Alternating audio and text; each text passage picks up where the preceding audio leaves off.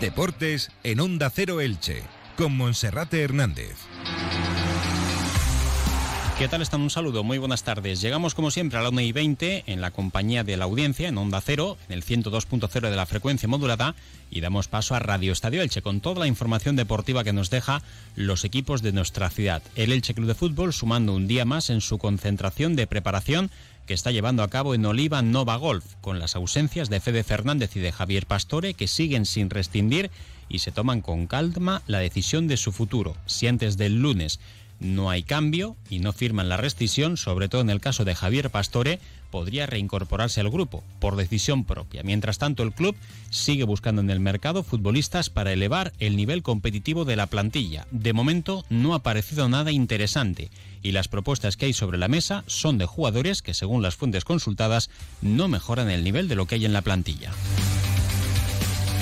El equipo ilicitano ya tiene confirmados sus dos primeros partidos amistosos, los que servirán de estreno para la era Pablo Machín. Pasado mañana a las 11 de la mañana en Oliva Nova Golf jugará su primer compromiso amistoso ante el Albion y lo hará a las 11 de la mañana a puerta cerrada, mientras que el jueves de la semana que viene, 8 de diciembre, día festivo, a las 8 y, cuarto de la tarde se medirá al Leeds United, un partido que supondrá la edición número 61 del trofeo Festa Dels, que será gratuito para los abonados y con precios más o menos asequibles para el resto de seguidores, principalmente para los ingleses que quieran acudir a este partido, entre 10 euros en la grada más alta de anillo y los 45 de tribuna cubierta.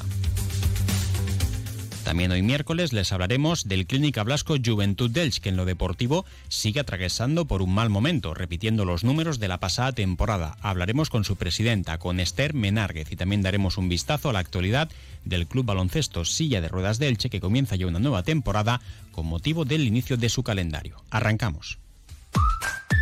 En Restaurante Multiaventura, gran barra de almuerzos para grupos a 12 euros. Consultido de ibéricos, ensalada de capellans con mollitas de coca, bocadillos a la brasa y platos caseros. Bebidas durante el almuerzo, café y detalle final del almuerzo por solo 12 euros. Somos especialistas en menús para grupos. Restaurante Multiaventura, frente al Huerto Trabalón, Elche. Reserva en el 635-844-169. Entra en Restaurante Multiaventura o en Instagram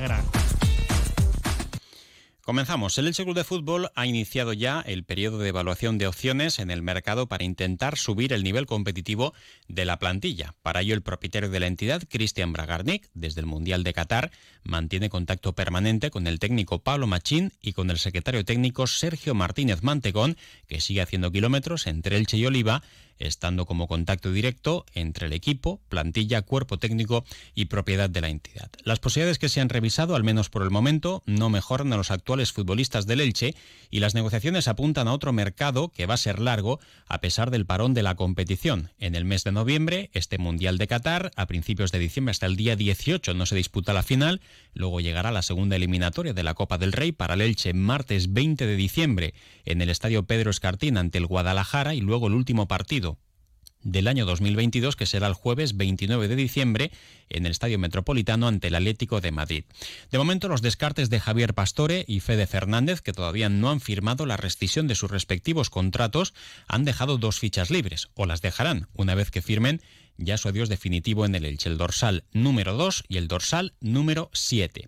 Se ha confirmado la incorporación del lateral izquierdo Lautaro Blanco, que va a tener esa plaza que quedaba libre del inicio de temporada, pendiente de decidir su dorsal, pero puede que ni sean las únicas bajas ni tampoco, evidentemente, las únicas altas. Como decíamos, el Elche ya está sondeando el mercado, está rastreando las opciones, en algunos casos que se le han propuesto y en otras situaciones futbolistas en los que se ha interesado el Elche Club de Fútbol para reforzar el Elche a partir del mercado de invierno, pero de momento no hay nada claro. Además, también el Elche quiere mejorar con ingresos su margen presupuestario para tener futbolistas de nivel. Y no va a ser nada claro ni nada fácil este mercado, puesto que el Elche ahora mismo como colista y estando a ocho puntos de la salvación va a tener realmente difícil poder convencer a futbolistas que estén jugando y que tengan un nivel bastante bueno para embarcarse en esta tarea tan complicada como es la de la salvación del Elche. La baja de Fede Fernández apunta claramente a la llegada de un nuevo defensa central que incluso podrían ser dos. Todo va a depender de la posible salida también del internacional chileno Enzo Rocco o del andaluz Diego González. Un Enzo Rocco que, por cierto, junto con Tete Morente no se están entrenando en la concentración de Oliva Nova Golf. Tete Morente con una rotura fibrilar y Enzo Rocco que sigue con problemas físicos, los que evitaron que estuviese en la primera eliminatoria de la Copa del Rey disputada ante el Alcora. Un Enzo Rocco que habrá que ver también si vuelve a jugar con la camiseta de Leche. En principio es un jugador de nivel, pero su rendimiento en las primeras 14 jornadas de liga ha sido bastante pobre. Por otra parte, el adiós de Javier Pastore, pese a que no ha jugado prácticamente nada esta temporada, solo cuatro minutos en la segunda jornada ante la Unión Deportiva Almería, que terminó con empate 1, señala una posición vacante en el centro del campo, aunque habrá que ver si en este caso Pablo Machín prefiere tener un mediocentro ofensivo o un jugador que pueda actuar en la media punta, un volante o un pivote defensivo para competir en esa demarcación, importante para él en su esquema, junto con Omar Máscara. Y todo va a depender también de lo que pueda aparecer en el mercado. También recordamos que el carril derecho es otra posición señalada para poder mejorar el equipo. De momento solo se cuenta ahí con la opción de Libelton Palacios y de Paul Lirola.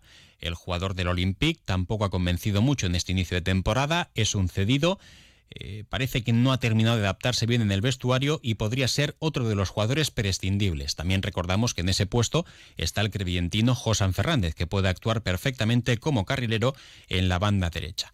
Así que ahora mismo vamos a ver qué es lo que ocurre en ese mercado, pero en esta situación Pablo Machín primero va a querer afrontar los encuentros amistosos ante el Albion el próximo viernes a las 11 de la mañana en Oliva y luego el trofeo Festa del edición número 61 ante un equipo de mucho nivel como es el Leeds United de Víctor Horta que milita en la Premier y que va a ser el estreno ante la afición del Elche Club de Fútbol de Pablo Machín. Quizá no sea el mejor rival para poder recuperar moral, porque va a ser un equipo que va a poner bastante complicación al Elche para poder sumar la victoria y para poder coger moral, pero sí es un rival de muchísimo prestigio para este trofeo veraniego del Festa dels, que cumple su edición número 61, que tuvo que haberse disputado el pasado verano, pero que por culpa de la resiembra del Estadio Martínez Valero tuvo que ser aplazado. Una y 27 minutos, una pausa y seguimos con más asuntos. Esta Black Week Hyundai te regala tiempo. Porque si te llevas un Hyundai Tucson número uno en ventas en España, con todo incluido y con las mejores condiciones a tu medida, te ahorrarás mucho tiempo de espera. Black Week de Hyundai. Lo quieres, lo tienes. Condiciones especiales para unidades en stock. Más información en Hyundai.es. Autofima, tu concesionario oficial Hyundai en Elche. También decíamos que eh, no se han producido todavía las bajas de Fede Fernández y de Javier Pastore por el defensa central internacional argentino. De momento no se ha oído nada. En el caso de Javier Pastore ya apuntábamos días atrás que sobre todo el fútbol brasileño y el fútbol turco la Superliga de Turquía es la que más está tentando a Javier Pastore. Esta mañana hemos conocido una información que llegaba desde Turquía que apuntaba a un posible trueque entre Javier Pastore y Montero, un defensa central que se formó en la cantera del Atlético de Madrid, que es joven, que tiene tan solo 23 años de edad y que ya desde hace semanas se ha sonado a través de las redes sociales que podría ser refuerzo del Elche. Ahora mismo el Elche Club de Fútbol niega que haya interés por ese futbolista o que esté sobre la mesa para ser un posible refuerzo del Elche Club de Fútbol. Podría responder más esa situación a un interés del representante o del entorno del jugador a regresar a España, pero ahora mismo no hay nada claro. Por otra parte, también decir que, mm, ya lo apuntábamos ayer, del 9 al 15 de diciembre, el Real Valladolid de José Rojo Pacheta va a estar concentrado en la finca de Algorfa, además con un calendario de partidos amistosos bastante ordenado. Va a debutar hoy contra el Getafe, el martes que viene, día 6, jugará en Miranda de Ebro ante el Athletic Club de Bilbao, un escenario a mitad de camino entre ambas localidades. El día 10 jugará ante el Lee, ya por aquí en esta concentración de la finca en Algorfa. El día 13 lo hará ante el Clermont y el día 15 viajará en un vuelo privado con destino a Inglaterra, pagado por el Crystal Palace para jugar ante este equipo de la Premier en tierras inglesas, lo que supondrá también una experiencia especial para el conjunto dirigido por José Rojo Pacheta. Será del 9 al 15, luego tendrán que afrontar la eliminatoria de la Copa del Rey el miércoles 21 ante el Arenas Club y despedirán el año 2022 ante el Real Madrid en el estadio de Pucela. La concentración que va a realizar el Real Valladolid por esta zona devolverá a la provincia de Alicante a futbolistas como Sergio León, Quique Pérez, Olaza, Sergi Guardiola, Iván Sánchez o Luis Pérez, que en su momento estuvieron también en equipos de nuestra zona, sobre todo en el caso del Elche, que Sergi Guardiola estuvo también en el Eldense. También el regreso del licitano Chema Monzón, del Oriolano eh, Fran Sánchez, que es el director deportivo, o del murciano Luis Casas, que también tuvieron pasado en el Elche Club de Fútbol. En principio no está prevista la presencia del presidente y máximo mandatario del Real Valladolid, Ronaldo Nazario de Lima, lo que sería también un gran aliciente para la estancia del Real Valladolid en la finca de Algorfa. Entra en la nueva era de las energías renovables y del autoconsumo con la mayor garantía. En Electrofred ofrecemos un servicio integral llave en mano para la instalación de tus paneles solares, el estudio de viabilidad, asesoramiento, legalización y tramitación de las subvenciones vigentes. Empieza a generar y consumir tu propia energía con la garantía de Electrofred y sus 20 años en el sector. Infórmate en el teléfono 965 681 540 o en electrofred.com. Y ahora, como cada semana, vamos con la sección de Sube con Ascensores Serki y vamos a hablar con la presidenta del Juventud dels, con Esther Menárguez. Esther, buenas tardes. Buenas tardes.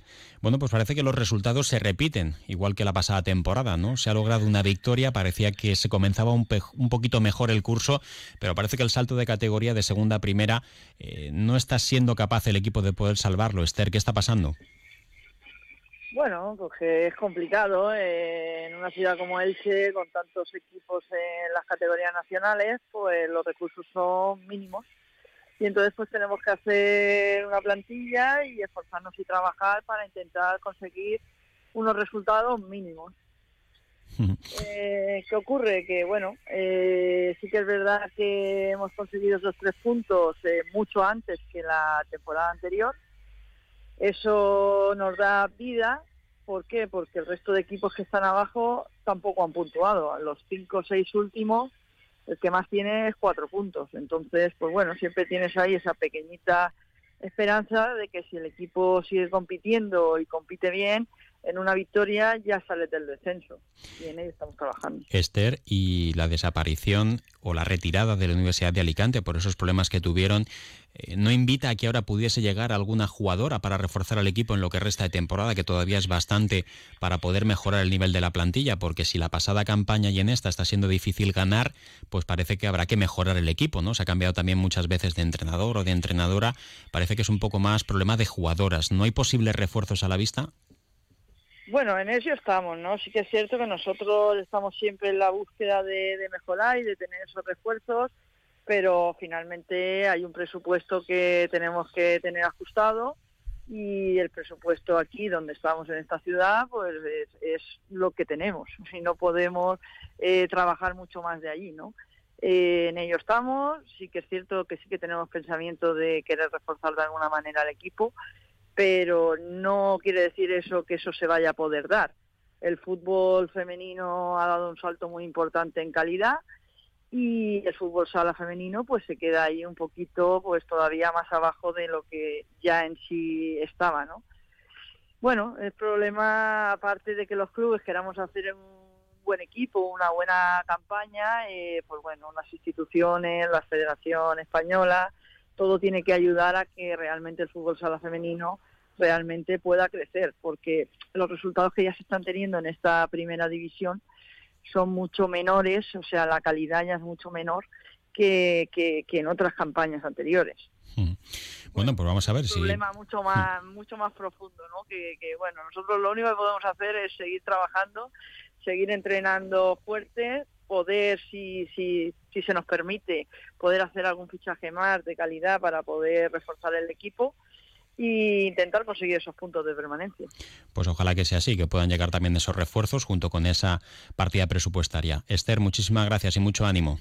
Venga, muchas gracias. Hasta ¿El servicio de mantenimiento de tu ascensor no te ofrece un servicio permanente fines de semana y festivos? Llama a Ascensores Serki. Te daremos una solución a la medida de tus necesidades. En Ascensores Serki ponemos a tu disposición un equipo de profesionales rápido y eficaz. Los héroes de tu comunidad siempre están a tu servicio. Llama ya al teléfono 965 42 23 76 o visita serki.es. Para terminar, les contamos que el Club Baloncesto Silla de Ruedas de Elche inicia la liga en segunda división el próximo sábado 10 de diciembre. La primera jornada será en casa en el Polideportivo del Toscar contra el Churriana Inclusivo. Sus rivales, además de este adversario, serán también el Bahía de Cádiz, el Villa de Leganés, el Melilla y el Cocenfe de Castellón. Un Club Baloncesto Silla de Ruedas de Elche que a nosotros siempre nos trae la memoria a todos sus jugadores y exjugadores y principalmente a las dos personas que más pelearon por este club, como son Tomás Mora y Tomás Santana. Ahora información local y comarcal con David Alberola. Un saludo.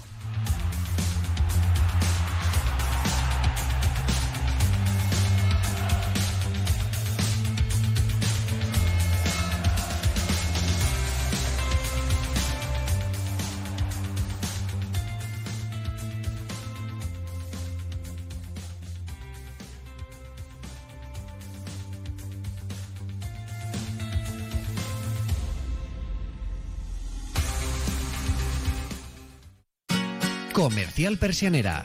Puertas, tableros, parquets, cocinas y bricolaje.